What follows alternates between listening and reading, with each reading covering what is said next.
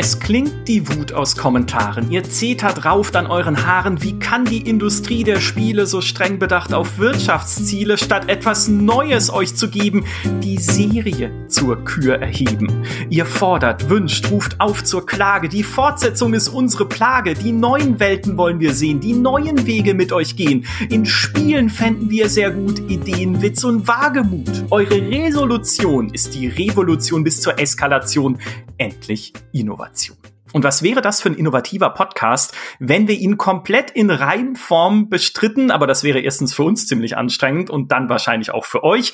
Deshalb sprechen wir vielleicht doch lieber prosaisch über das Thema Innovation, das ich immer wieder in euren E3-Kommentaren gelesen habe. Mensch, bringt diese Industrie denn gar nichts Neues mehr zustande? Aber was heißt das überhaupt? Etwas Neues. Was bedeutet Innovation auch für uns ganz persönlich? Das wollen wir heute besprechen. Mein Name ist Michael Graf. Mir zugeschaltet ist der Kollege, für den die Spieleindustrie wahrhaft innovativ wäre, wenn sie endlich wieder Echtzeitstrategiespiele entwickeln würde, wie vor 20 Jahren. Herzlich willkommen, Maurice Weber. Das wär's in der Tat. Und ich meine, was gibt's Innovativeres, um über das Thema zu reden, als ein Gaming-Podcast mit drei nicht ganz alten weißen Männern? Das ist eine gute Einleitung, denn ebenfalls mit dabei ist der Kollege, für den die Spieleindustrie wahrhaft innovativ wäre, wenn sie endlich wieder Rollenspiele entwickeln würde, wie vor 20 Jahren. Herzlich willkommen, Peter Bartke. Hallo, ich bin alt und weiß. Ja, also, also Rollenspiele wie vor 20 Jahren würde ich auch wieder nehmen. Können wir nicht das und die Echtzeitstrategiespiele haben? Ja, wir können einfach auch jetzt in diesem Podcast drüber reden, warum es auf jeden Fall wieder dasselbe geben muss wie vor 20 Jahren. Es ist ja auch, wir haben im Vorgespräch schon gesagt, es war mir gar nicht so bewusst, aber dadurch, dass Peter dabei ist, haben wir schon das Maximum an Innovation erreicht, was dieser Podcast überhaupt verträgt, weil wir nicht das komplette Gründertrio versammelt haben mit Dimi noch dazu, der hat heute Urlaub und stattdessen Peter dazugesetzt haben, weil was ihr da draußen auch immer euch wünscht, sind natürlich Folgen mit Maurice, Dimi und mir. Und jetzt haben wir zu 33 Prozent schon Innovation dadurch, dass äh, Peter mit dabei ist und wahrscheinlich äh, verlieren wir deshalb Hörer, weil es der Markt einfach nicht akzeptiert. Ist das nicht auch eine ne Formel, die, die so eine recht klassische Formel für Fortsetzungen, dass ein Drittel altbewährtes, ein Drittel verbessertes, ein Drittel neu sein soll? Ja, von Sid Meier. Das ist doch die, die berühmte Sid Meier äh, Formel. Genau. Und wir erreichen sie, weil die 33 Prozent Neues, das ist Peter die 33 Prozent verbessertes, das bin ich, weil ich jetzt alles reime einfach. Das ist das, das ist das bisschen Verbesserung. Und die 33 Prozent altes, das bist du, Maurice. Aber du bist länger bei GameStar als ich. Es ist nicht das auch. alte dann? Das stimmt, das stimmt. Wir müssen das, äh, wir müssen die Formel noch mal äh, im Detail durchgehen, glaube ja. ich. Äh, Innovation ist äh, tatsächlich das Thema und vielleicht starten wir einfach, weil das ist eine Frage, die ich mir auch selber gestellt habe und so richtig zu einem guten Ergebnis bin ich gar nicht gekommen. Äh, Maurice, was war das Innovativste, das du je gespielt hast? Äh, ich würde Portal sagen. Ein ah. Spiel, ah. wo ich ja gerne Superlative draufwerfe, so viel wie ich kann. Aber Portal war eins der Spiele, wo ich wirklich das Gefühl hatte, und das ist für mich ein, ein schönes Kennzeichen für Innovation, ey, sowas habe ich ja noch nie gespielt dieses First-Person-Puzzling-Ding mit einer sehr besonderen Mechanik, mit der das Spiel sehr viel Interessantes macht. Obendrein auch noch einen sehr eigenen Ton und Humor, den es hatte. Mhm. Ein, ein sehr unerwartetes Spiel, das dann auch eine Fortsetzung gespawnt hat, die weniger innovativ war, weil such is the way in der Spieleindustrie. Selbst Innovation zieht dann immer eine weniger innovative Fortsetzung nach sich, wenn sie Erfolg hat. Aber Portal, würde ich sagen, war ein Spiel, wo ich echt das Gefühl habe, okay, das ist wirklich innovativ. Ja, ist halt auch ein bisschen seiner Entstehungsgeschichte zu verdanken, weil Portal ja komplett außerhalb dieser Industrie überhaupt entstanden ist als Studentenprojekt und dann auch mit Valve ja im Prinzip eine, einen Publisher, Schrägstrich, Fertigentwickler gefunden hat, der ja auch gar nichts gibt auf irgendwie Industrietrends. Ich meine, Fortsetzungen bei Valve. Wann, wann kommt Half-Life 3? Ja, also Valve, wir haben ja eine eigene Podcast-Folge auch schon drüber gemacht, Human und ich, warum Valve einfach komplett anders tickt als jede andere Spielefirma da draußen. Aber ähm, ich finde, Portal ist ein super, ist ein super Beispiel dafür. Peter, hast du auch eins? Ja, auch Portal. Danke, Maurice. Gut, dass du mich zuerst Nein. gefragt hast, Michael. Ich habe ich hab noch, ich habe mir Gott sei Dank ein paar, paar Spiele aufgeschrieben und ich bin echt am überlegen gewesen, welches ich davon nennen soll. Ich würde tatsächlich äh, Fest sagen. Ähm, das ist mhm. ja dieses äh, von der Seite ähm, auch ein Puzzlespiel äh, mit äh, ein bisschen Jump'n'Run, ähm, das eben diesen coolen Kniff hat, dass man die Ansicht drehen kann, was man nicht erwartet auf den ersten Blick und dann ist es eine 3D-Welt statt einer zweidimensionalen flachen Welt. Und ähm, das hat mich, ich habe das tatsächlich auch erst ein bisschen später gespielt, als alle das damals gespielt haben, weil das kam, glaube ich, auch auf der Xbox als erstes raus äh, und habe es dann auf dem PC gespielt. Aber ich war dann immer wieder überrascht, wie cool dieser Kniff funktioniert, ähm, die Welt zu drehen und dadurch eine perspektivische ähm, ja, ist ja wie eine optische Täuschung eigentlich, dass dann plötzlich ein Turm oder eine Plattform, die in der, in der, in, in der Luft hängt, wird plötzlich zu einem Turm, der rundherum geht.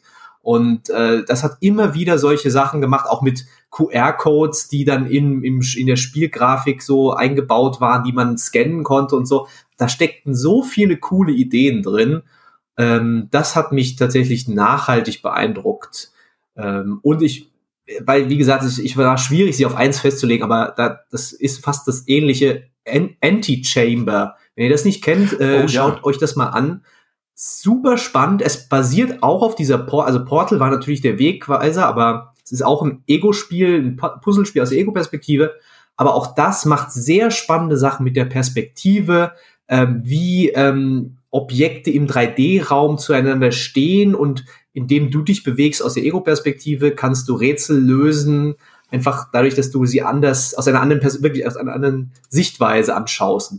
Da war ich auch da, also es war super schwierig für mich, aber jedes Mal, wenn ich dann so einen dieser Rätsel ausbaldobert äh, habe, dachte ich mir so, wow, das ist ja mal eine coole Idee. Aber dieses, ich finde oft auch, ähm, es passt ein bisschen dazu, aber auch nicht ganz, ich sag's jetzt einfach trotzdem, weil so bin ich, ähm, ich finde, was wir oft sehen, ist so dieses, okay, wir nehmen irgendwie ein etabliertes System, also so Puzzle-Plattformer zum Beispiel. Ist ja jetzt, das an sich ist nichts so wirklich Neues. Ne? Also Puzzle-Plattformer kannst du sagen, war eigentlich schon Super Mario. So ein bisschen nicht ganz, aber so diese, die Idee, dass man so von der Seite auf eine Spielwelt guckt und dann irgendwie Rätsel löst und versucht halt dann weiterzukommen auf den nächsten Bildschirm, die ist schon sehr lange nicht mehr neu. Aber man denkt sich dann noch etwas dazu aus, was es besonders macht.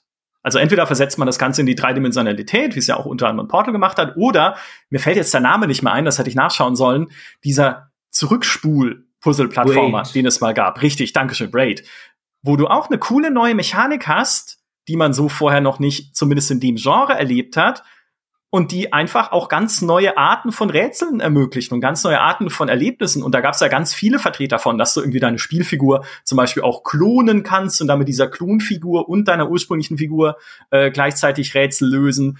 Das It Takes Two, was vor kurzem erst rausgekommen ist, hat versucht, ganz viele so neue Ideen immer wieder in seinen Spielablauf einzu, äh, einzuwieben, indem es halt immer andere Koop-Spielarten einbaut. Es gab dann auch irgendwie eine Passage, da äh, kann sich halt der Mann, den man da spielt, äh, riesig machen und die Frau und oder ganz winzig und so halt dann entweder Hindernisse irgendwie wegstupsen oder in ganz kleine Gänge reinlaufen und äh, die Frau hat dann wieder eine andere Fähigkeit, also so, mhm. dass du halt die ganze Zeit irgendwie Sachen hast, wo sich deine Fähigkeiten ergänzen, aber immer so mit anderen Ideen durchsetzt.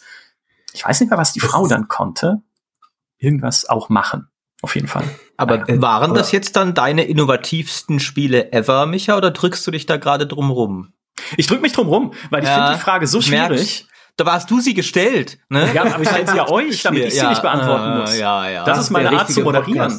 Ja, ja so, äh, da, so funktioniert Moderation. Ich fand, da stand ein äh, spannender Gedanke drin, dass du sagst, ja, das erfindet ja nichts neu. Ich würde sagen, es kann gar kein richtig innovatives Spiel mehr geben heutzutage oder sehr, sehr, sehr wenige, sowas wie Portal vielleicht, ähm, das wirklich was neu erfindet von Grund auf, weil einfach ist auch ein bisschen unfair, das zu erwarten, dass ein Spiel jetzt ein, ein Genre, ja, muss es ja dann neu erfinden, eine ganz neue Art zu spielen, wenn wir schon ähm, jetzt, naja, 20, 30 Jahre oder 40 Jahre äh, diese Spiele in der modernen Fassung haben. Und natürlich hatte es ein Doom viel einfacher, sage ich mal, in Anführungszeichen, innovativ zu sein, als heute ein, äh, was weiß ich, ein anderer Shooter, ja, ein, selbst ein Deathloop, ja, äh, das sehr interessante Ideen hat, sagst du am Ende auch, ja, ist ja nur ein Shooter, ist ja nichts Neues.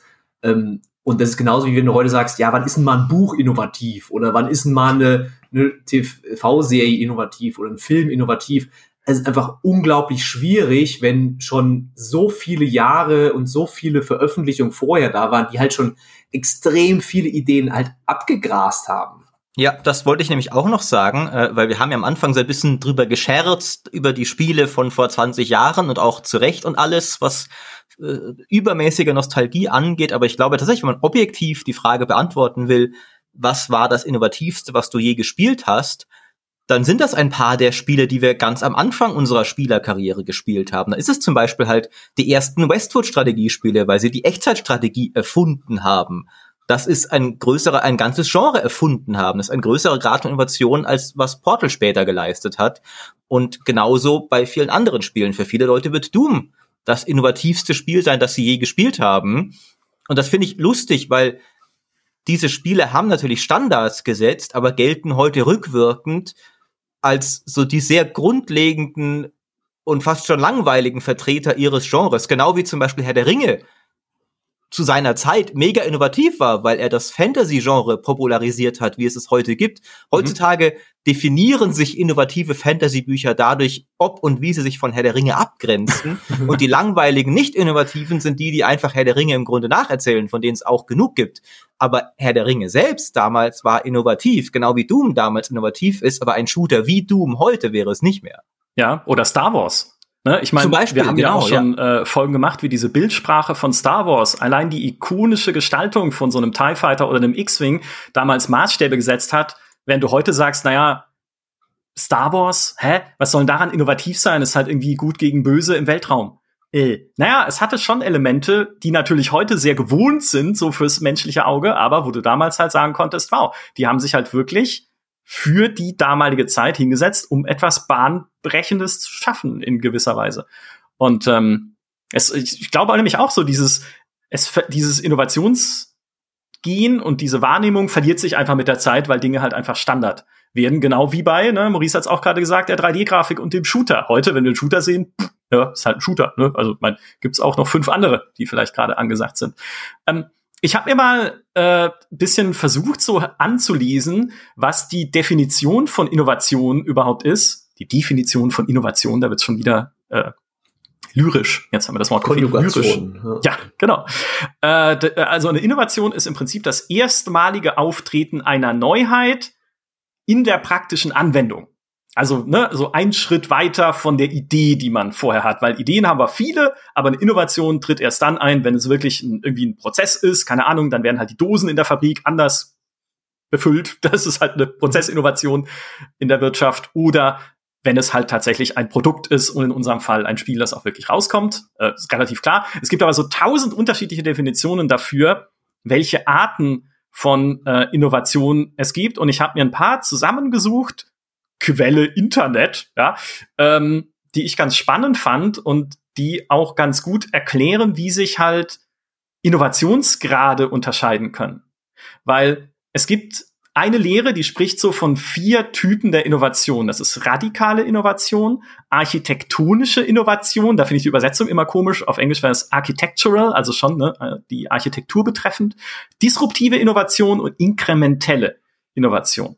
Und die radikale Innovation ist halt die, an die wir am allermeisten denken, wenn wir an Innovation denken, an diesen Begriff, aber die es am allerwenigsten gibt. Weil sie bedeutet eigentlich, irgendwas hat eine so große Auswirkung, dass dadurch ein komplett neuer Markt oder eine komplett neue Art entsteht, etwas zu tun und zu erleben, an die man vorher überhaupt nicht gedacht hätte. Mhm. Und Beispiele dafür sind in der Menschheitsgeschichte sowas wie das Flugzeug. Ja, also plötzlich hast du irgendwas Fliegendes, was dir Reisen von Kontinent zu Kontinent ermöglicht und Urlaube und sowas relativ einfach. Auf Spiele bezogen wäre es vielleicht sowas wie das Smartphone, weil dadurch ein komplett neuer und so viel größerer Gaming-Markt entstanden ist, als man jemals zu träumen gewagt hätte, weil einfach ein großer Prozentsatz der Menschheit so ein Ding plötzlich in der Tasche hat.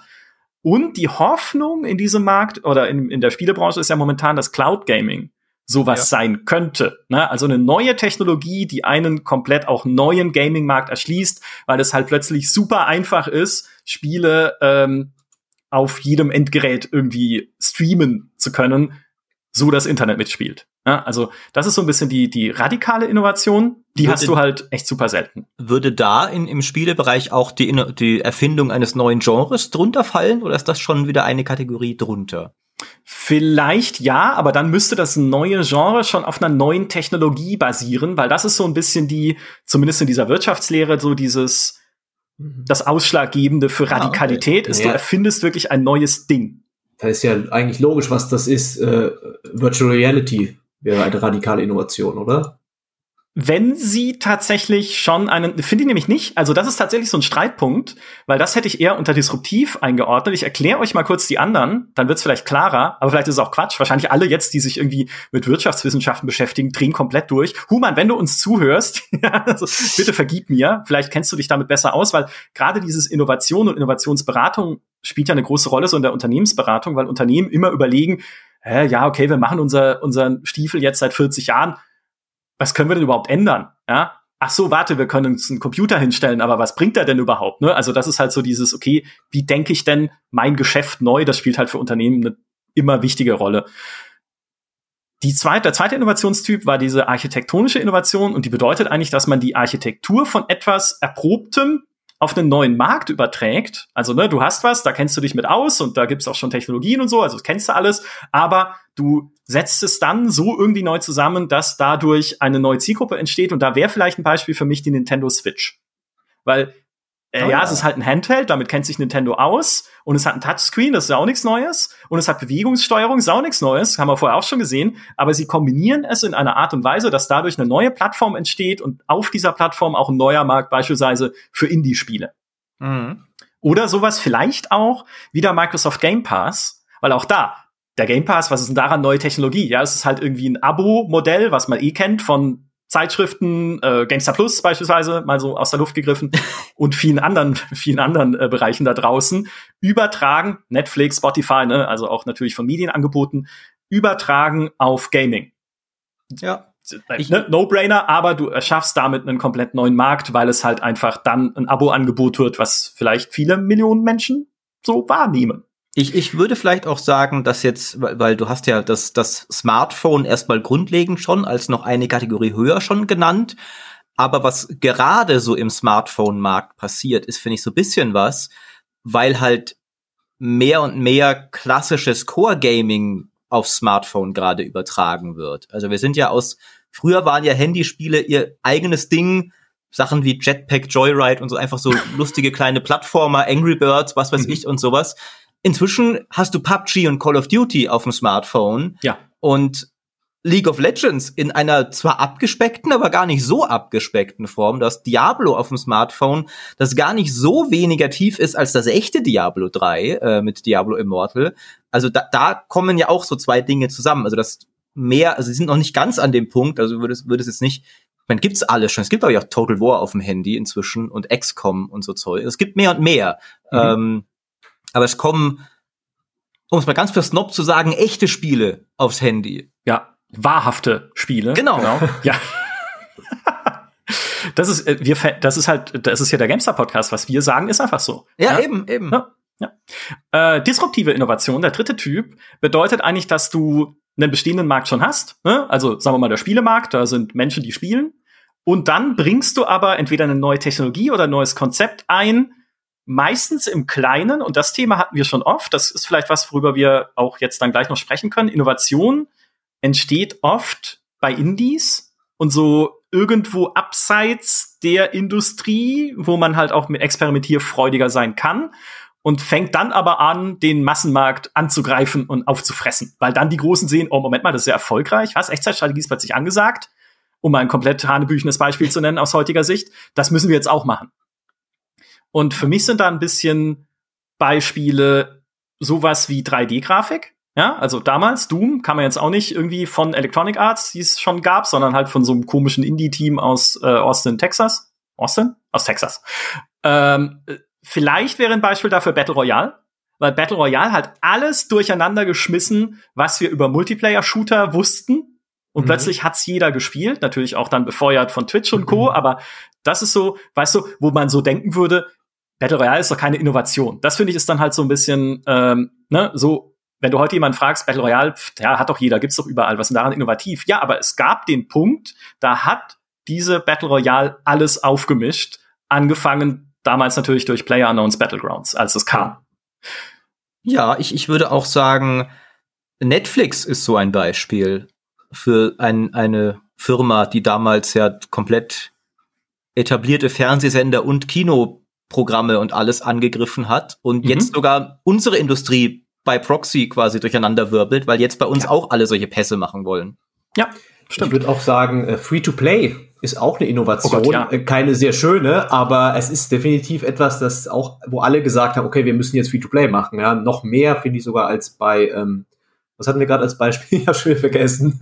Battle Royale. Ja. Mhm. Ähm, äh, weil Free-to-Play ist wirklich, das hat äh, sich einfach gezeigt. Das war immer so ein so eine Sache. Am Anfang hat mir alle so gesagt, so pff, das ist doch nur für Asien und das irgendwelche oder in Russland vielleicht, ja, wo die Spiele raubkopieren, da kann das vielleicht funktionieren, aber doch nicht hier, ja. Und inzwischen gibt es halt sehr viele, sehr große sehr, sehr, sehr beliebte Spiele, die auf der ganzen Welt gespielt werden, die mit Free-to-Play sind, die damit irrsinnige Summen von Geld verdienen und es wird nicht weniger, ja. Also es hat sich einfach als Konzept etabliert, neben dem äh, einmal zahlen oder neben Season Pass und DLCs, was wieder Konzepte sind, die auch mal innovativ waren. Ja, ja so ein Oblivion ähm, Pferderüstung war ja damals auch innovativ das ist ja ganz wertfrei, ja. Es ist ja nicht zu sagen, oh cool, ich endlich kann ich mir was runterladen für Geld, äh, das ich nicht brauche, sondern einfach, das war was Neues. Und ähm, das ist jetzt wieder auf dem Rückschritt. Inzwischen ist es so, ja, wenn einer seinen Season Pass ankündigt, dann sagen die Leute, hä, wieso machst du keinen, ähm, wie heißt der andere Pass? Ähm, ähm, Battle Pass. Ja, wieso mhm. machst du noch DLCs oder so? Ja, was soll das? Ja, bei Battlefield zum Beispiel ähm, ist es ja jetzt zum Beispiel was, wo, wo sie sich verändert haben, ja, wo sie gesagt haben, wir machen eben nicht mehr diese DLCs. Und ich glaube auch dieses Disruptive, also dieses, ne, was schüttelt den Markt äh, durcheinander, erleben wir häufiger, als wir glauben. Und äh, aber ohne es jetzt natürlich bewusst zu wissen, weil du weißt ja nicht, was in fünf Jahren das gewesen sein wird, was jetzt den Trend setzt. Klingt jetzt ein bisschen stolperig, aber ne, als Minecraft rauskam, hätte auch keiner gesagt, hey, das wird den mhm. Survival-Boom auslösen, das wird auch den Early Access-Boom auslösen auf der Geschäftsmodellseite, sondern es war halt einfach ein recht erfolgreiches Spiel mit so Würfeln. Hm?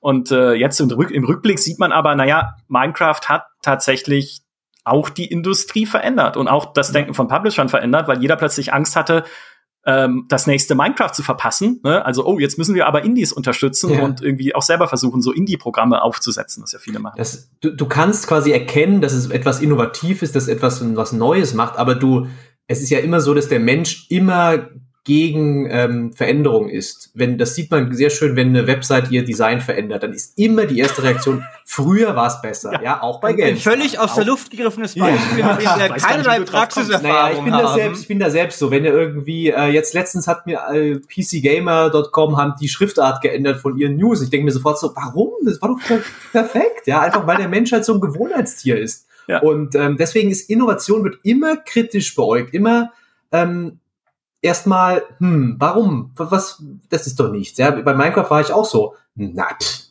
das wird doch eh nichts. Das, was mhm. soll der Scheiß? Ähm, und äh, diese Bewertung kommt tatsächlich dann erst später. Das sieht man dann erst, was, ob das jetzt eine gute Innovation war, ob das eine schlechte Innovation, ob das eine mit mit Verstand war, eine mit ähm, die wirtschaftlich äh, positiv dann Auswirkungen hatte. Aber die man erkennt schon, dass es, dass es, dass es etwas neu ist, aber man feiert das nicht. Ja, äh, da können wir ja nachher auch noch dazu kommen, wann wir Innovation eigentlich wollen und wie viel. Äh, aber Micha hat, glaube ich, noch eine, eine letzte Art haben wir noch gehabt, oder? Die inkrementelle. Äh genau. Äh, lass mich kurz zur Disruptive noch sagen. Das ist natürlich auch ein Feld, wenn du da skeptisch oder wenn man da, ne, man, ist, man hat gutes Recht bei allem, was passiert, skeptisch zu sein, weil da ist halt so viel auch schon gescheitert. Hey, wir geben euch jetzt Fernseher, ne, für unseren bestehenden Fernsehermarkt, die 3D können. Ja, juckt halt keinen. Ne? Oder Microsoft Kinect. Ja? Oh, cool, du kannst Spiele jetzt mit deinem Gesicht steuern oder mit Bewegungen und äh, irgendwie Wärmesignaturen genau, ja. im Raum. Ja, no one cares. Ja, also das ist weg, weg vom Fenster. Also da Ja, es gibt natürlich vieles, was sich auch nicht durchsetzt. Oder, oder aktuell, was noch nicht gescheitert ist, weil Publisher es sehr weiter versuchen, aber was erstmal nicht so eingeschlagen ist, wie sie es, glaube ich, alle wollten, ist halt das Cloud Gaming. Also Stadia ist ja ein gutes Beispiel dafür zum Beispiel. Äh, wo der Markt, habe ich das Gefühl, und das ist auch ein interessantes Beispiel, weil manchmal gibt's ja, wie ihr sagt, so Innovationen, wo so ein Indie ankommt und was macht und plötzlich stolpert die ganze Welt drüber, ne, Battle Royale oder Minecraft. Ähm, während Cloud Gaming, finde ich, gerade so, so eine Innovation ist, wo man das Gefühl hat, die ganzen kollektiven Machthaber am Markt haben beschlossen, das wird jetzt das nächste große mhm. Ding. Und der Markt hat es noch nicht ganz so, ne, ne, ne, wieso eigentlich? Eigentlich ja. finde ich nicht. Ähm, also das, ich bin auch überzeugt, das kommt alles. Also da haben wir, ist das letzte Wort noch nicht gesprochen. Vielleicht auch sobald wir hier in Deutschland ein bisschen besseres mobiles Internet haben in 500 Jahren oder sowas. Ähm, aber das ist so eine Innovation, wo ich das Gefühl habe, okay, da, da das läuft noch nicht ganz so, wie es, glaube ich, gedacht war. Ja, ich finde ja. super spannend, diese Sache, dass du ansprichst, dass die Indies quasi die Innovationstreiber sind, was halt auch, ähm, da könnte jetzt äh, Human bestimmt äh, uns mehr erzählen, ähm, über ähm, einfach in der Wirtschaftslehre auch ein Start-up ist halt viel mobiler, ist viel, ähm, kann halt diese Ideen viel einfacher umsetzen als eine große Firma, ja. die sich halt mehr wie so eine Titanic steuert und den Eisberg halt sieht, aber kann halt nicht ausweichen. Ähm, und deswegen sind halt kleine Firmen oft die, die eben das alles voranbringen und dann kommen die Großen und kopieren es halt, was sie sehr gut können. Ja, das ist ja ein bisschen auch das, was wir in unserem Valve-Podcast besprochen hatten. Valve, natürlich auch dadurch, dass sie quasi auf einem Bett aus Geld liegen, dank Steam. Also, ne, Valve muss sich jetzt um sein alltägliches Geschäft wenig Sorgen machen, zumindest sage ich mal, dass es jetzt irgendwie von heute auf morgen wegbricht.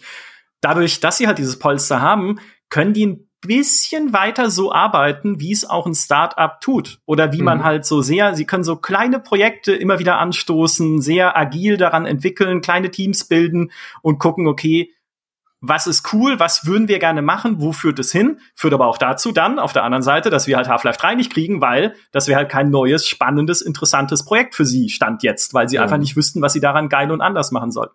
Aber Valve ist auch super Beispiel. Äh, Steam ist natürlich auch eine gigantische Innovation gewesen. Und auch da am Anfang jeder, äh, wieso muss ich jetzt mein Half-Life 2 äh, online registrieren? Ich muss immer, was ist denn das für ein Blödsinn? Ja. Aber das ist eigentlich eine der größten Innovationen der letzten ähm, ja, Das stimmt, Jahre wir gar nicht, sind wir gar nicht so draufgekommen. Äh, ich glaube, da sind wir nicht draufgekommen, weil Steam inzwischen einfach schon so etabliert ist, dass du es gar nicht mehr wahrnimmst. Ah ja, das ist ja, ja klar. gar nicht so ewig her. ähm, bei Steam muss man aber auch sagen, Steam hat sich halt auch wirklich sehr verbessert in, in seinem Weg zu dem, was es heute ist. Also Steam war halt am Anfang auch wirklich scheiße. Und also muss man ja sagen, ich habe mir damals Half-Life 2 vom Mediamarkt geholt noch in, in der, auf der Disk, weil damals waren das noch solche Zeiten.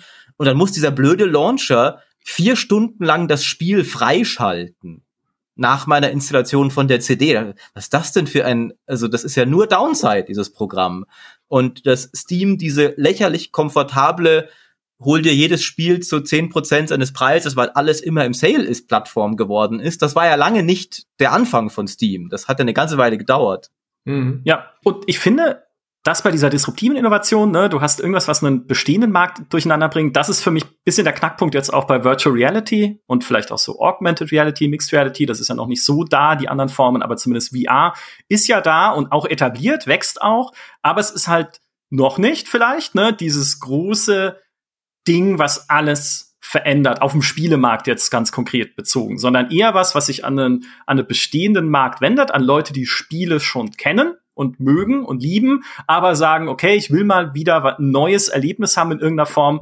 Die holen sich ein VR-Headset und spielen dann halt zum Beispiel sowas wie ein Half-Life Alex, um halt auch mal einen Shooter tatsächlich anders erleben zu können, als er ihnen zuvor am Bildschirm jemals begegnet ist. Das aber noch nicht, glaube ich, stark genug ist, dieses ganze Feld VR, um einen wirklich so einen neuen Markt aufzumachen, wie es das Smartphone gemacht hat ne? Dass wir plötzlich alle ein VR-Headset haben und alle total da total drauf abfahren. Ja. Ähm, das hat die VR Stand jetzt noch nicht erreicht. Vielleicht kommt's noch irgendwie, auch wenn sich das in der Geschäftswelt mehr durchsetzt, weiß ich nicht, wenn wir irgendwann alle Virtual Reality Meetings machen, weil wir im Homeoffice sind und Menschen oh nicht mehr sehen. Ja, da wird dann alles von der Drohne gebracht aus dem Supermarkt und du siehst nie mehr real. Das ist so ständig weißt du, Dauerpandemie, Lockdown.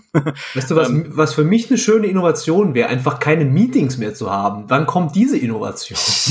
Jetzt wollen wir schon Virtual Reality Meetings. Ja, ja absolut. Äh, Erst wenn der Gehirnchip kommt und wir alle so Borg-mäßig untereinander verbunden sind. Okay. Na, ja. ich, ich finde aber Virtual Reality zeigt halt zwei Dinge, die bei Innovationen, damit sie sich durchsetzen, auch man sieht das in der Spielebranche, finde ich immer besonders gut. Zwei Faktoren. Das eine ist, wie leicht ist es für den User, diese Innovation anzunehmen? Das ist zum Beispiel für Free-to-Play-Spiele eben unglaublich leicht. Deswegen ja. ist das, glaube ich, auch so, so äh, sich, hat sich so wie eine Seuche regelrecht verbreitet, weil eben der ganze Punkt ist, du kannst es kostenlos machen. VR-Headsets sind schweineteuer, aber mehr noch sind ja auch noch umständlich und kompliziert. Also viele PC-Spieler gerade können die ja gar nicht so einfach an ihrem Schreibtisch. Mein Schreibtisch steht zum Beispiel, ich bin, sitze mit dem Rücken zur Wand, da ist nicht viel Platz. Ähm, ich müsste mein ganzes Gaming-Setup hier umbauen, um ein VR-Headset hier unterzubringen, weil ich ja Raum brauche, mich zu bewegen. Die Kamera muss mich erfassen können bei vielen von den Dingern. Ähm, und das andere ist der Zwang zur Annahme, der ja in, in der Gaming Branche durchaus ein beliebtes Werkzeug ist. Zum Beispiel durch Exklusivspiele Leute zu zwingen, eine mhm. neue Konsole zu kaufen. Durch Steam hat das auch gemacht. Am Anfang, als Steam noch nicht die Leute gekriegt hat durch coolen Service, Komfort oder sonst irgendwelche sinnvollen Features, waren einfach mehr und mehr Spiele, haben einfach Steam zwangsweise vorausgesetzt. Du kamst damals als Strategiespieler zum Beispiel überhaupt nicht um Steam rum, weil innerhalb von kurzer Zeit sowohl Dawn of War 2 als auch Empire Total War beide an Steam gebunden waren. Und wenn du weder Dawn of War noch Total War weiterspielst, dann warst du einfach kein RTS-Spieler mehr. Und dann musstest du halt Steam haben. So bin ich damals. So bin habe ich damals bin ich zu Steam gekommen, nachdem ich davor natürlich Half-Life hatte, aber Shooter ne braucht man nicht so unbedingt. Ähm, da habe ich Steam nicht viel benutzt, aber dann habe ich es mehr und mehr einfach zwangsweise benutzt, weil ja. ich halt musste. Ja, das ist so dieser harte Zwang, das ist das eine, stimmt, stimmt komplett. Und was natürlich auf der anderen Seite, wenn wir über Spielkonzepte auch noch reden, auch gibt, ist halt dieser softe Zwang, wenn all deine Freunde plötzlich PUBG spielen oder Fortnite oder so, ja, ja, dann bist du halt, fühlst du dich jetzt im Battlefield auch nicht mehr so wohl, vielleicht, beispielsweise. Mhm. Ne? Also durch dieses, wenn irgendwas so boomt, ist dein Umfeld auch plötzlich kann sich verändern. Und wenn man dann halt auch ne, Beziehungen hat zu den Leuten im Spiel, dann ja, plötzlich spielt keiner mehr das MMO, das ich immer geliebt habe, sondern spielt halt irgendwie was anderes. Ja, dann spielst vielleicht auch nicht mehr. Also das, ja, das ist auch nochmal so eine, so eine, so eine Zwangs, Zwangsebene, ja. Die inkrementelle Innovation, so, der letzte Punkt, ist die häufigste, logischerweise, weil du hast einfach bestehende Dinge, du hast einen bestehenden Markt für Gaming, du hast bestehende Technologien, ne, Engines und Co. und änderst dann Dinge im Detail. Und dazu gehört halt vorhin diese Sid Meier Formel mit dem ein Drittel, ein Drittel, ein Drittel. Aber finde ich auch sowas, wie wir jetzt in der letzten Podcast-Folge besprochen haben, mit dem Matthias von Epic, nämlich teilweise Dinge, die wir als Spieler überhaupt nicht mitkriegen, weil sie Innovationen sind in der Technik, die halt auf Entwicklerseite Dinge erleichtern. Also wenn du dann halt irgendwie neue Technologien einbaust, die es erleichtern, hochdetaillierte Landschaften darzustellen, weil du nicht mehr für jeden Dornenbusch eine LOD, LOD-Stufen definieren musst, also so Detailstufen, wie der dargestellt wird, in welcher Entfernung, sondern weil die Engine das einfach automatisch berechnen kann und dir so fertig sozusagen ausspuckt. Also ich glaube, solche Innovationen gibt es immer wieder und sehr viele, wo einfach auch, das sehe ich auf den, auf den GDCs, auf den Game Developer Conferences, auf denen ich war, auch sehr oft, wo halt auch Entwickler sich so findige Lösungen überlegen für bestimmte Dinge, aber man merkt halt davon nichts. Weil ja. das, äh, das bringt ja mir am Ende nichts als Spieler, ob die jetzt eine coole Art und Weise gefunden haben, wie man eine Animation von einer Schusswaffe weniger Hardware-Performance fressend darstellt. Total dummes Beispiel, warum sollte, genau, aber so, ihr wisst, was ich meine. Aber es ist halt für dieses Team und dann vielleicht, wenn es übernommen wird, auch für die ganze Branche, was sehr Wichtiges. Ja, ja. Äh, manchmal gibt's ja auch welche, die man schon merkt. Zum Beispiel das Ladezeiten sind ein gutes Beispiel dafür, wo du halt ja, oh, schon ja. merkst, wenn zum Beispiel auch Entwickler durchaus sich, das ist ja auch schon nicht mehr neu, sich clevere Lösungen überlegen, wie ein Spiel einfach gar keine Ladebildschirme mehr hat weil ja. sie Techniken sich überlegen. Zum Beispiel, dass halt immer geladen wird während einer langsamen Türaufmachanimation oder im Aufzug oder so Zeugs. Ähm, es gab ja schon auf der PlayStation 2, glaube ich, Spiele ohne Lade. Ich glaube, God of War zum Beispiel war ohne Ladebildschirme. Mhm. Und das sind dann Dinge, wo man es eben schon merkt. Aber oft ist auch wirklich, dass es nur so hinter den Kulissen und du merkst es vielleicht ganz indirekt dadurch, dass die Entwickler schneller neuen Content veröffentlichen können, zum Beispiel, was ja zum Beispiel Bungie ist ja notorisch dafür, dass sie teilweise sehr lange brauchen und nicht genug neuen Content für Destiny liefern, weil man weiß, dass ihre Tools einfach unglaublich albtraumhaft zu arbeiten sind damit. Ja. Und wenn ein Entwickler bessere Tools sich erfindet, dann kann er vielleicht auch mehr liefern. So, so Sachen merkt man dann mhm. schon, aber oft eben auch gar nicht. Klar, wenn jetzt irgendwie hier, ah, keine Ahnung, mit welcher Technik diese Textur gerendert wird, ist eine schöne Textur, reicht mir. Mhm. Ich finde, die äh, für diese inkrementelle Innovation ist eigentlich ein gutes Beispiel, äh, jetzt für konkrete Spiele zu nennen, ist Assassin's Creed für mich. Ähm, weil da sagt jetzt natürlich jeder, was, da gibt's überhaupt keine Innovation. Aber wenn man sich das halt so auf der wirklich die Perspektive weit genug wegzieht, dann ist das schon interessant, wie zum Beispiel so ein Origins ähm, die Formel verändert hat. Nichts wirklich, also da wurde nichts quasi selbst erfunden, würde ich fast sagen. Ja, also es hat, das Spiel selbst hat nichts neu gemacht, was es noch nirgendwo anders gab.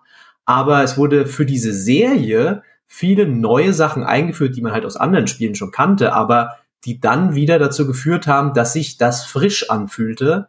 Ähm, und äh, das ist halt bei so langen Serien dann immer eine gute Methode, um quasi, weil man ist ja auch man kann ja auch nicht zu viel Innovation reinpacken, weil sonst ist es ja nicht mehr Assassin's Creed. Ja, das ist ja, wurde schon bei Origins von vielen Leuten gesagt und auch bei Odyssey, äh, Odyssey, dass, ähm, dass sich ja gar nicht, hat ja gar nichts mehr damit zu tun mit diesem ursprünglichen Assassinen-Gameplay, ähm, weil es eben jetzt mehr, ähm, du läufst rum und äh, sammelst XP und machst Aufträge und ab und zu stichst du mal jemanden ab aus dem Hinterhalt, aber das ist eigentlich kaum noch ähm, spielt kaum noch eine Rolle. Mhm. Äh, und das ist immer dieser, das ist halt auch schwierig, so eine Balance zu finden aus Innovation und halt Serientreue. Genauso wie wenn wir den Podcast jetzt wirklich nur noch in Reimform machen würden, würden mindestens 50 Prozent sagen, ja, also okay, einmal war ganz nett, aber jetzt langsam könnt ihr mal wieder so machen wie vorher auch.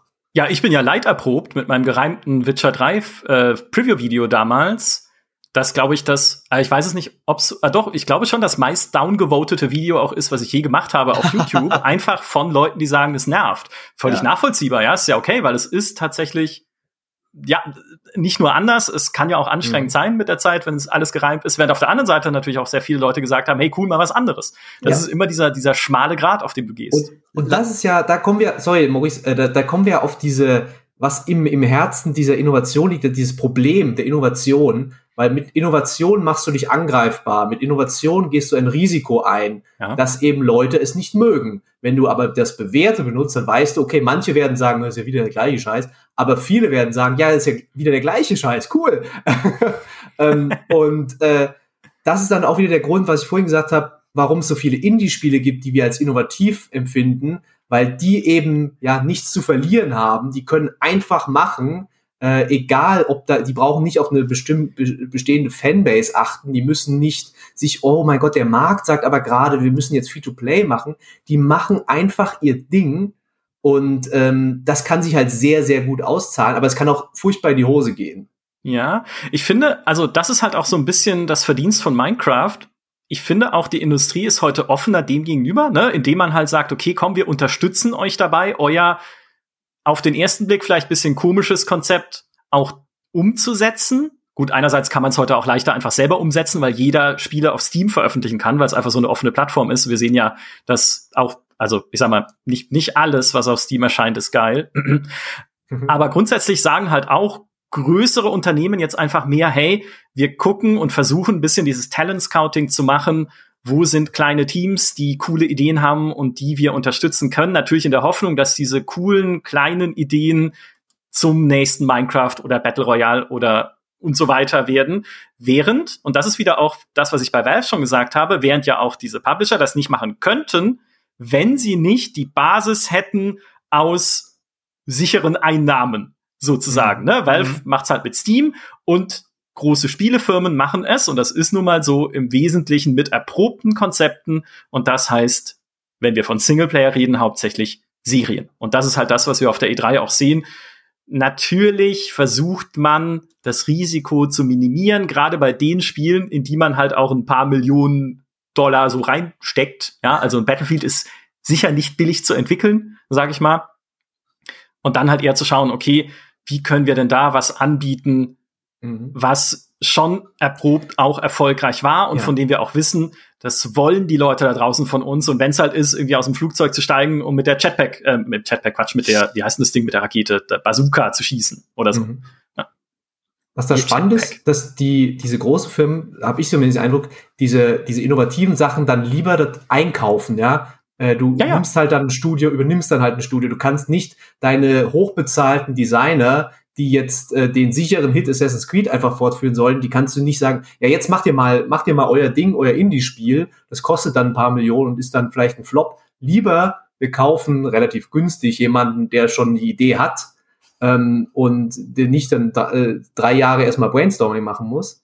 Äh, einfach weil du halt diese, das, das geht schon zu ins Wirtschaftliche, aber du hast halt diese Gehaltsstrukturen, ja, die Leute werden halt ständig bezahlt, die müssen irgendwas dann auch äh, liefern davon. Und äh, da ist es einfacher, als Microsoft hinzugehen und du nimmst dir so und so viele, kaufst dir so und so viele Indie-Studios dazu. Ja, oder die Leute gehen halt auch irgendwann. Ne? Also wenn du als äh, natürlich als Lead-Designer irgendwann sagst, hey, ich habe keinen Bock mehr, FIFA zu entwickeln oder so, keine Ahnung, oder, oder auch die ganze Zeit irgendwie Assassin's Creed zu machen, sondern ich will mal wieder mich richtig austoben können, dann läufst du halt auch Gefahr, als Firma, dass die Leute ausbrennen und sagen, komm, ich gründe jetzt hier mein eigenes kleines Team mit Ex-Blizzard-Mitarbeitern. Auch völlig aus der Luft gegriffenes Beispiel jetzt, ne? Aber das haben die ja gemacht. Also auch da, äh, ich habe schon wieder, Dreamhaven heißt es doch, ne? Dieses neue Blizzard-Studio, dass man halt sagt, okay, wir machen jetzt wieder ein bisschen mehr das, worauf wir Bock haben. Muss ja vielleicht nicht mal was Innovatives sein, sondern einfach wieder raus aus diesem Hamsterrad, unbedingt etwas nur fortsetzen zu müssen oder irgendwie. Oder umgekehrt, vielleicht sogar bei Blizzard, dass sie gesagt haben, lieber nicht zu innovativ werden mit euren ganzen Mobile Games, wir machen lieber wieder die alt, altbekannten Spiele. Kann natürlich auch sein. Eigentlich ist alles, was ich jetzt gesagt habe, in alle Richtungen interpretierbar. Äh, denkt euch, denkt euch selbst was dabei. Ja, schlimm. Ähm, ja. Aber, aber ich finde, man kann es ja durchaus auch verstehen, weil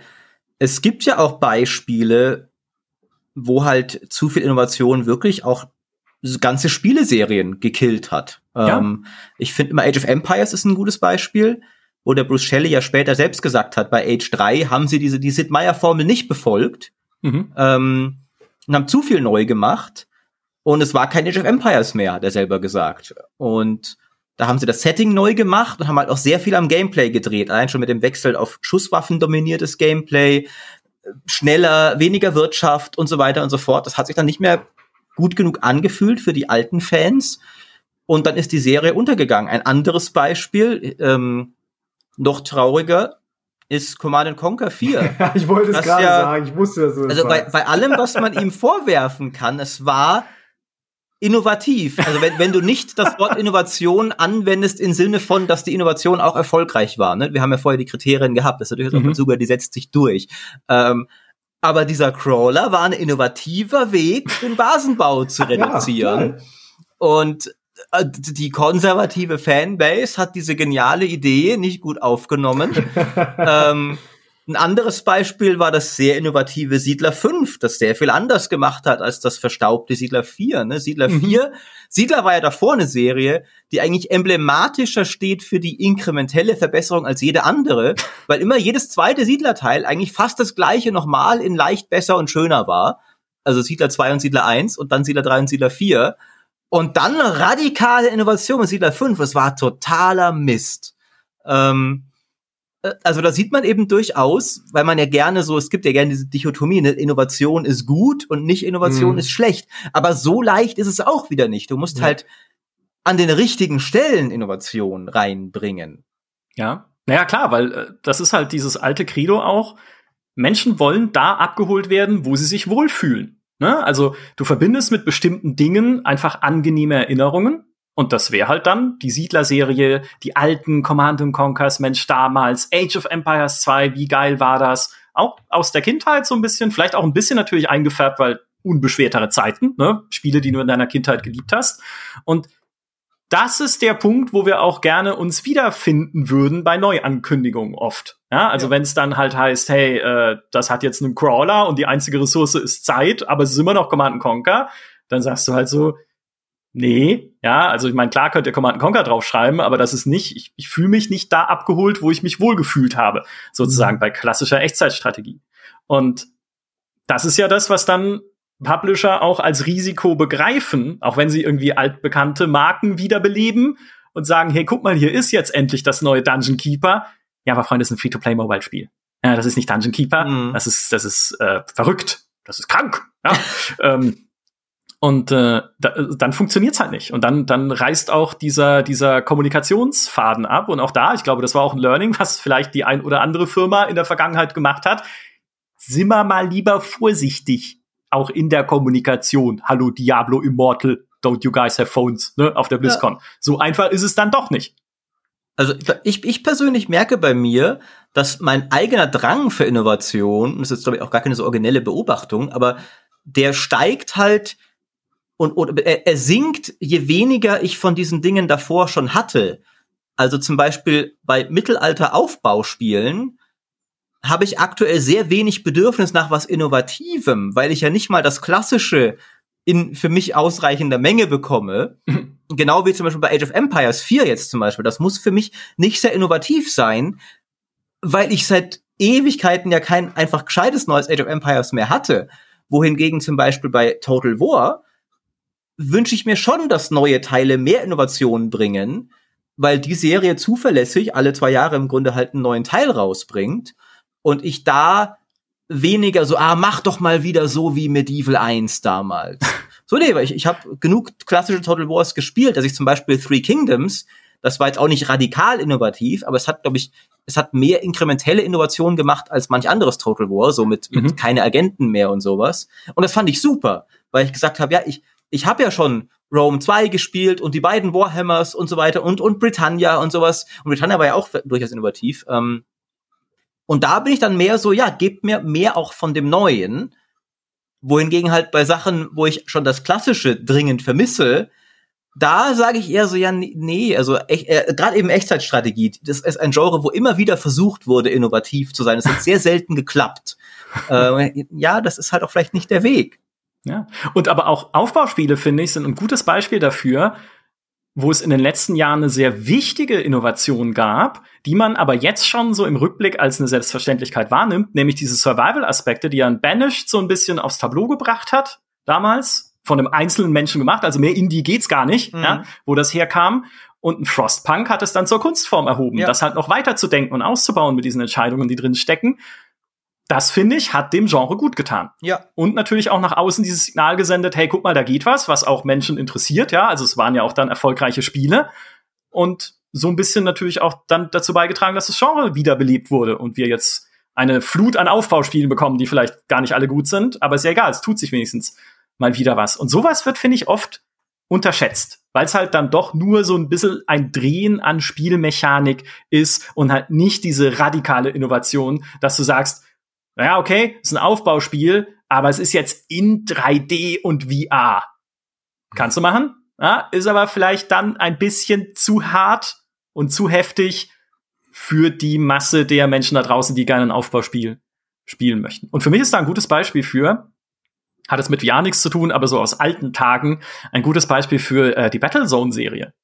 Weil Battlezone habe ich persönlich geliebt, für alle, die es nicht kennen. Und ja, es werden viele nicht kennen, weil es hat nicht, also es haben damals nicht viele Leute gespielt, glaube ich. Das war eine Mischung aus Actionspiel, wo man auch mit Panzern und so rumfahren konnte und auch mit fliegenden fliegenden Flugzeugen zum Teil äh, ja äh, so Schlachten schlagen konnte, aber gleichzeitig war Echtzeitstrategie mit drin, weil du hast aus dem Cockpit deines Fahrzeugs heraus auch den Bau von Gebäuden und Abwehrtürmen und sowas befohlen.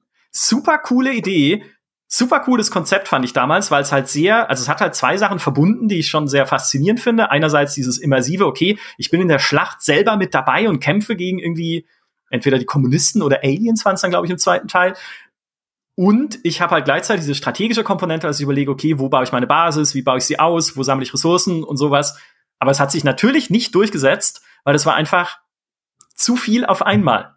Also irgendwie es war nicht kein reines Battlefield so mit den Fahrzeugen, es war nicht kein reines, ne, es war kein reines Echtzeitstrategiespiel, sondern hat halt zwei Dinge vermischt, die auch schwer zu erklären sind. Ne? Also was ist denn cool dran, im Cockpit zu sitzen und dann so irgendwie die Basis, den Basisbau zu befehlen? Und wie funktioniert das überhaupt? Du hast ja dann aus dieser 3D-Perspektive von unten auf dem Schlachtfeld überhaupt keinen Überblick so richtig für ein Strategiespiel. Also sind halt schon hm. viele so abschreckende Sachen schon mit drin, äh, wie bei Homeworld ja eigentlich auch. Also, ne, es ist ein Weltraumstrategiespiel, okay, cool, aber in 3D und für viele Leute scheitert es ja dann schon allein daran, dass sie Probleme damit haben, da Bewegungsbefehle zu erteilen und die Kamera zu drehen und das halt richtig zu bedienen. Einfach weil es so weit weg ist von dem, was sie gewohnt sind in dem Genre. Vielleicht ist Homeworld das Innovativste, nee, das würde ich auch nicht sagen, ist auch nicht das Innovativste, was ich je gespielt habe. Das Beste, aber nicht das Innovativste. Ähm, vielleicht um ein Beispiel noch zu nennen, äh, über das wir diskutieren können, weil es ja jetzt auch konkret so ein bisschen die Idee zu der Folge entstanden ist aus den Reaktionen, die wir halt gelesen haben, auch zum Thema i3 die ja halt eine zum größten Teil so eine Großindustrie-Show ist, ja, also gerade von den Firmen, die halt eher scheu sind dem Risiko gegenüber, ähm, dass es da so wenig Innovation gibt. Aber es war halt doch auf den kleinen Shows, finde ich, so diesem Summer Game Fest und der PC Gaming Show und den auch kleineren Showcases, die es gab, waren halt auch immer wieder ein bisschen neue Sachen zu sehen. Und eines der, wo ich so spontan sagen würde, interessantesten und zugleich absolut merkwürdigsten Ideen, die es da gab, waren halt, oder war halt dieses Lemnis Gate. Dieser rundenbasierte Multiplayer-Shooter. Weiß nicht, wie viele von euch das mitgekriegt haben, mhm. aber der, auch das ist, weißt du, du musst schon alleine, ich guck schon, wie lange der Podcast schon läuft, man muss schon alleine fünf Minuten aufwenden, um das Konzept zu erklären, aber ich versuche es jetzt mal. Das ist einfach ein Hero-Shooter, also das Charaktere mit verschiedenen Fähigkeiten, die du aber rundenbasiert einsetzt. Das heißt, du hast eine Partie, die unterteilt ist in 25 Sekunden lange Runden, in denen du mit einem Charakter rausrennst auf das Spielfeld, um halt dort was zu tun. Und man muss, glaube ich, irgendwie so Capture the Flag mäßig Sachen erobern und ins Ziel bringen oder irgendwie Punkte machen auf jeden Fall. Und dann wählst du halt am Anfang irgendwie einen Charakter, da gibt's noch keinen Gegner auf dem Feld, da läuft halt raus und macht sein Ding. Und dann macht er vielleicht einen Punkt und dann steht's erstmal 1-0. Dann ist der Gegner dran, hat wieder 25 Sekunden Zeit, wählt dann einen anderen, also wählt dann auch irgendwie einen Charakter aus, geht damit äh, mit dem auf dieses Spielfeld, auf dem dann, die Zeit wird zurückgespult, der erste Charakter aus der Runde davor schon unterwegs ist und was macht. Also sagen wir mal, in Runde eins bist du irgendwie über ein Hindernis gehüpft und hast dann äh, Ball ins Tor geköpft. Das sieht dann dein Gegner in Runde zwei und kann dich abschießen. Dann steht's wieder 0-0. Weil dein Zug aus Runde 1 ist zunichte gemacht worden. Ja. Dann kommt Runde 3. Die Zeit wird wieder zurückgespult. Du bist wieder dran, siehst, wie dein Charakter über dieses Hindernis springt und abgeschossen wird von dem anderen, der vom Gegner kommt. Dann kannst du aber wieder mit einem Charakter aufs Spielfeld gehen und entweder halt irgendwie was ganz anderes machen oder den Charakter abschießen, den dein Gegner aufs Feld gebracht hat, damit dein erster Charakter nicht erschossen wird und wieder sein Tor köpfen kann. Und mhm. so geht das dann halt immer rundenbasiert weiter und ja, man wird verrückt. Auch ich jetzt, wenn ich versuche, das zu erklären. Aber wie geil ist dieses Konzept? Also, sowas gab's noch nicht. Mhm. Und das ist halt, finde ich, echte Innovation, aber natürlich Innovation, die keinen Massenmarkt finden wird. Ja. Bin ich mir relativ sicher. Aber ich würde äh, schwer schätzen, dass sich das niemand gewünscht hat. Niemand hat gesagt, mach doch mal das. Weil das finde ich immer äh, spannend, weil wenn Leute sagen, ah, wir sind alle nicht, keine Innovation, was ist, warum ist da nichts Neues? Aber wenn du sie fragst, was soll denn anders werden, dann ist so, ja, keine Ahnung. Weil du kannst ja nicht, du kannst dir ja nicht vorstellen, etwas, das noch nicht ähm, erfunden ist. Ja, deswegen bist du, wirst du dich immer darauf ähm, zurückgreifen, ja, ich möchte gerne, dass es wieder so ist wie da oder ich möchte, dass das in das Genre reinkommt oder so. Ja, das kann man sagen, aber man kann nicht sagen, ähm, ich möchte ein innovatives Spiel und ich kann dir sagen, was diese Innovation ist, weil dann bist du selbst der Game Designer und hast du dir überlegt. Ähm, und wenn ich dann immer schaue, was auch von der E3 halt so in diesen Foren ist, ja, die Leute sagen nicht, oh, ich wünsche mir, dass jetzt ein neues Spiel angekündigt wird. Sie sagen, oh, ich wünsche mir, dass jetzt Half-Life 3, was auch immer, das neue Battlefield. Es ist immer wieder dieses, dass du immer wieder diese Leute siehst, sagen, die sagen eigentlich was anderes, als was sie danach sagen. Nämlich, hm. ich freue mich auf den Nachfolger von dem, was ich weiß, das gut ist. Und danach sagen sie, ach scheiße, warum gibt's denn nichts Neues? Hm. Und äh, da muss ich dann sagen, ja, äh, selbst schuld irgendwie, ne? Wenn dann halt so ein Battlezone zum Beispiel nicht gekauft wird, äh, oder so ein, vielleicht so ein Lemnisgate äh, wird wahrscheinlich auch jetzt, vielleicht habe ich Unrecht, aber es wird wahrscheinlich kein Steam-Topseller, ähm, sondern das nächste Aufbauspiel, das irgendwie Mittelalter spielt, da haben wir noch nicht genug von, äh, dann ist das ja irgendwo logisch, ne? dass dann auch ein Entwickler sagt, ja, warum soll ich denn diese mir da so viel Gedanken machen, wenn sich's eh nicht lohnt, ja? ja ich ich glaube, eine, eine Schwierigkeit daran und aber auch eine Antwort auf die Frage, warum, ähm, du hast es ja am Anfang schon gesagt, es, es ist heutzutage schwieriger, noch innovativ zu sein. Mhm. Und die Sache ist halt, ich glaube, man darf innovativ nicht mit so abgedreht wie möglich verwechseln. Weil auch ein innovatives Konzept hat auf dem Markt die gleiche Herausforderung wie andere. Du musst den, das Publikum schnell und einfach packen. Mhm. Mit, mit irgendeiner sehr klaren Vorstellung. Das fällt natürlich einem neuen Call of Duty am leichtesten. Es ist nächste Call of Duty nur in dem und dem Setting. Aber zum Beispiel auch viele Innovationen, die wir gelistet haben, wie äh, Battle Royale und Survival zum Beispiel, das sind ja keine komplizierten Konzepte, die waren neu, aber du kannst den Leuten sehr schnell begreiflich machen, was ist das, warum ist es cool. Mhm. Und solche Konzepte aber noch zu finden, ist heutzutage halt schwieriger als früher, weil's, weil vieles so der offensichtlichen Sachen schon abgegrast ist. Und gleichermaßen hast du aber Entwickler, das kommt ja dazu, wir haben es immer so ein bisschen so andersrum geframed, jetzt so, dass der Indie hat ja auch die Freiheit, innovativ zu sein. Der Indie hat aber auch bisschen mehr den Zwang, innovativ zu sein, mhm. weil er muss sich ja irgendwie, er muss ja irgendwie herausstechen. Assassin's Creed muss auch deswegen nicht innovativ sein, weil eh alle Leute schon gucken, wie das nächste Assassin's Creed wird. Niemand guckt, was wird das nächste Spiel der Entwickler von Lemnisgate. Die müssen sich überlegen, wie fallen wir denn auf in diesem Markt? Und da brechen halt, da treffen halt dann zwei sehr schwierige Herausforderungen aufeinander. Wie bin ich innovativ mit einem Konzept? Es gibt doch irgendein Filmmensch hat das doch, ich glaube, es war Jerry Bruckheimer oder sowas, hat doch mal gesagt, dass ein guter Filmpitch muss irgendwie auf die Rückseite von einem, einem Bierdeckel, also nicht Bierdeckel, was sagt man, der Untersetzer von dem Bier, dieser Papp. Ja, Bierdeckel. Doch, Bierdeckel, genau. Muss halt auf die Rückseite, äh, ich dachte, Bierdeckel ist der Flaschendeckel. Ähm, aber muss halt genau oder, oder ich, genau oder ich glaube halt in, nicht Fallout. Das stimmt, das stimmt, ja. Und trinkst zu wenig Bier. Und das äh, viele Probleme in meinem Leben. ähm, oder halt äh, in in Business Meetings ja auch so der der Serviettenpitch so, dass du halt mhm. sehr schnell, also musst halt sehr schnell klar machen, was ist cool an deinem Pitch. Mhm. Und ich glaube, das ist wo ein Lemnisgate halt scheitert, wo selbst ein Portal viel erfolgreicher ist, weil Portal du kannst das fünf, fünf Sekunden Portal siehst du das reicht schon, um zu zeigen, jemand schießt zwei Portale an die Wand, geht zum einen raus, kommt zum, zum anderen wieder raus. Und sofort siehst du, oh, da kann man bestimmt viel Cooles machen. Ja. Ich finde, das, äh, das Element eines Spiels, an dem man am meisten Risikoaversion ablesen kann, äh, Quatsch, äh, Innovationsaversion, also sozusagen Abneigung gegen Neues, die es halt nun mal gibt, auch im Markt, ist Setting.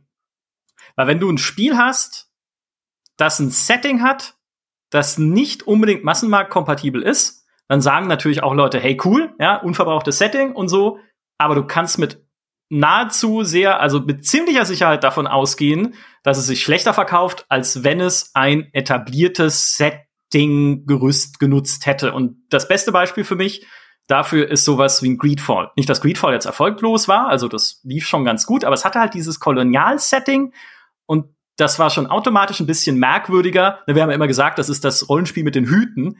Automatisch ein bisschen merkwürdiger als so ein klassisches Fantasy-Setting mit Drachen und einem Typ mit weißen Haaren und zwei Schwertern, der hinauszieht, um. Ah, du meinst Dragon äh, Age? Kämpfen. Ja, genau, Dragon Age, genau. und die machen ja jetzt ein neues Spiel auch, Spiders, die Greedfall-Macher, nämlich dieses Steel Rising, was ich auch wieder super spannend finde, auch dank seines Settings, aber wo ich jetzt auch schon weiß, es wird auch wieder viele geben, die sagen, was ist das für ein Setting? Nämlich französische Revolution mit Robotern. ja. So, das, man lacht schon automatisch, wenn man es sagt. Geht mir auch so.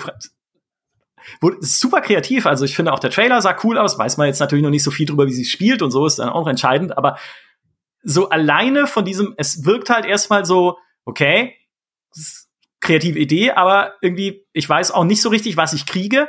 Ja, ist, also, hm. du machst es dir damit schwerer, einfach, dass dein Spiel als cool wahrgenommen wird, weil es halt wieder erklärungsbedürftiger ist, genau wie du gesagt hast, Maurice, man muss wieder dieser Serviettenpitch wird einfach länger. Erklär mir doch erstmal, warum erstens die französische Revolution überhaupt für jemanden interessant sein sollte, der sich nicht ständig mit Frankreich und genau, eben, ja, also, ne, also mich interessiert weder Frankreich noch Revolutionen besonders, warum so und dann noch mit Robotern, also warum ist also wo, was was ist das? Aber andererseits, es ist kreativ, es ist eine coole Innovation und ich bin gespannt, was sie draus machen. Und das gleiche gilt für sowas wie das Dark Envoy, was äh, Peter jetzt vor kurzem in einem Artikel vorgestellt hat, wo was ja auch erstmal so aussieht wie ein Fantasy-Setting, relativ normal, aber das Besondere ist der Twist, dass Menschen in diesem Setting ja eigentlich die so Steampunk-Menschen die Bedrohung sind, die in dieses Fantasy-Reich kommen und du dann versuchst, so äh, ja quasi das zu bekämpfen, was du in anderen Fantasy-Spielen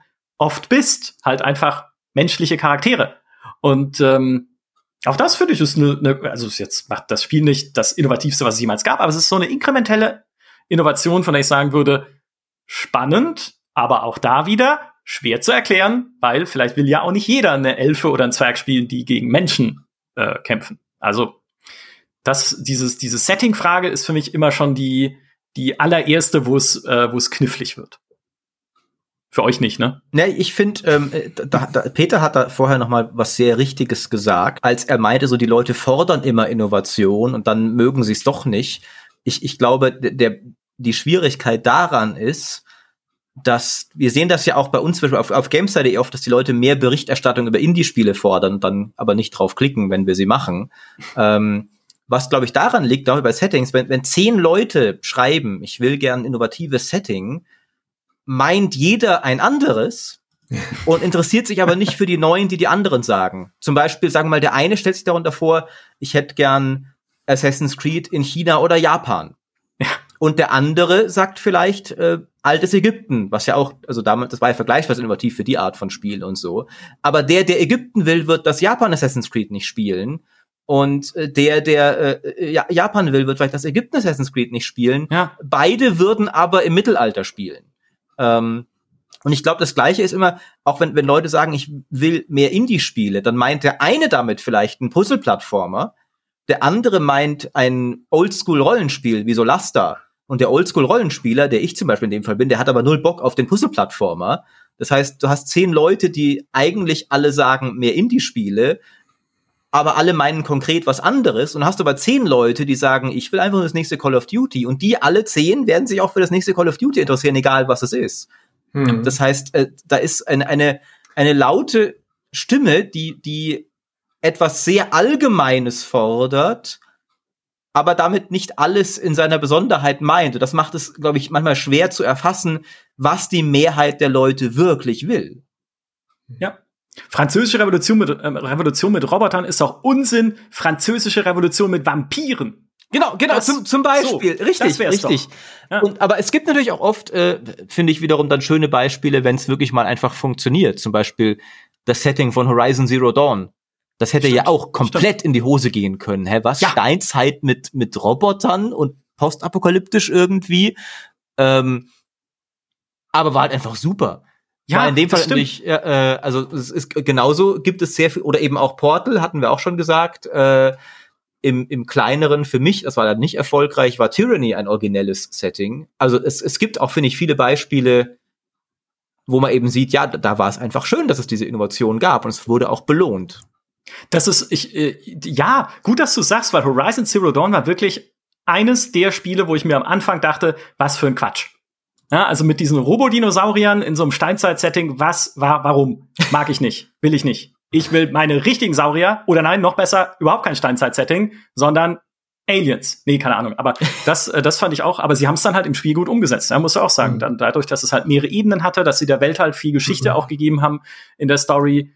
Wir haben ja auch Und? schon einen Podcast drüber gemacht, wie man ein Setting halt richtig ausarbeitet und was es braucht, um halt wirklich glaubwürdig zu sein. Und das haben die ganz gut hingekriegt. Ja. Und du musst nicht vergessen, das Spiel war halt auf allen anderen Ebenen null innovativ. Das war ja ähm, eigentlich äh, Ubisoft-Formel eins zu eins, äh, mehr oder weniger, also in vieler Hinsicht. Ja. Ich sage, ich habe das Spiel auch geliebt, aber Äh, da sieht man wieder gut diese, da hat, haben dann wahrscheinlich dann auch im Team auch bewusst gesagt, okay, wir haben so ein Setting, das ist so abgefahren, wir können jetzt nicht auch noch äh, alles andere super innovativ machen und die Leute verwirren damit. Lass uns die, die, die normalen Sachen mehr oder weniger so behalten, wie, wie sie es gewohnt sind. Dann können sie sich nämlich darauf konzentrieren, dieses Setting einzutauchen und das eher anzunehmen und müssen nicht nebenbei auch noch sich auf eine ganz neue Art des Gameplays einlassen. Ja. Was ich so ein bisschen momentan als, wenn wir so auf den AAA-Bereich schauen, also ein bisschen das Spotlight weg vom Indie-Bereich, wo es halt viele neue Ideen gibt, aber hin zu ein bisschen den größeren Produktionen, da ist für mich noch das Interessanteste, wenn wir über Innovation sprechen, Dying Light 2. Zumindest von dem, was sie versprechen. Also wenn man eine Open World hat, die sich aber je nach deinen Entscheidungen verändert, was dort passiert, wer dort herrscht, vielleicht auch wie sich dann die Story entwickelt im Endeffekt, das gab es so in der Form auch noch nicht. Oder zumindest in der, in der Prägnanz, wie sie halt sagen, dass es sein soll, oder wie sie angedeutet haben, dass es sein soll. Ist aber dann halt auch wieder das Ding, wo man sagt, ja, aber kriegen die das hin? Ist es denn cool am Ende? Also schaffen die das wirklich oder ist es dann einfach nur, dass ein Gebäude die Farbe wechselt und äh, ansonsten bleibt alles gleich und ich habe jetzt halt einen Greifhaken statt einem Seil oder so? Also da merkt man halt dann auch schon, okay, spannendes Konzept, neues Konzept, aber halt dadurch auch wieder Risiko. Ich muss erstmal auch sehen können, dass es wirklich was Cooles ist. Ja. Und so ist es. Ja. Ist wie ein gerannter Podcast. Ne? Muss man auch erstmal hören, ob es cool ist und dann am Ende sagt man, äh, nee, vielleicht doch lieber ein normaler Podcast und Peter ist das Maximum an Innovation, ja. was wir vertragen. So ist es.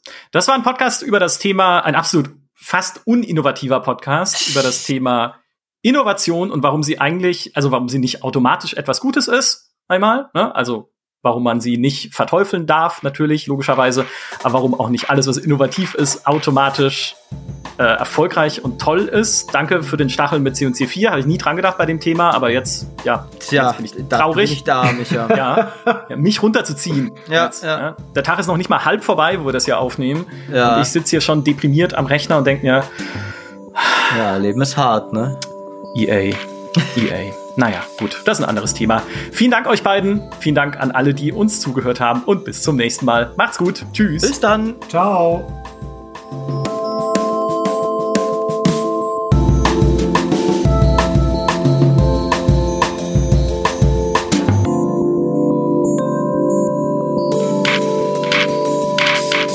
bei äh, Micha ist es ein Riesenteil da, ey.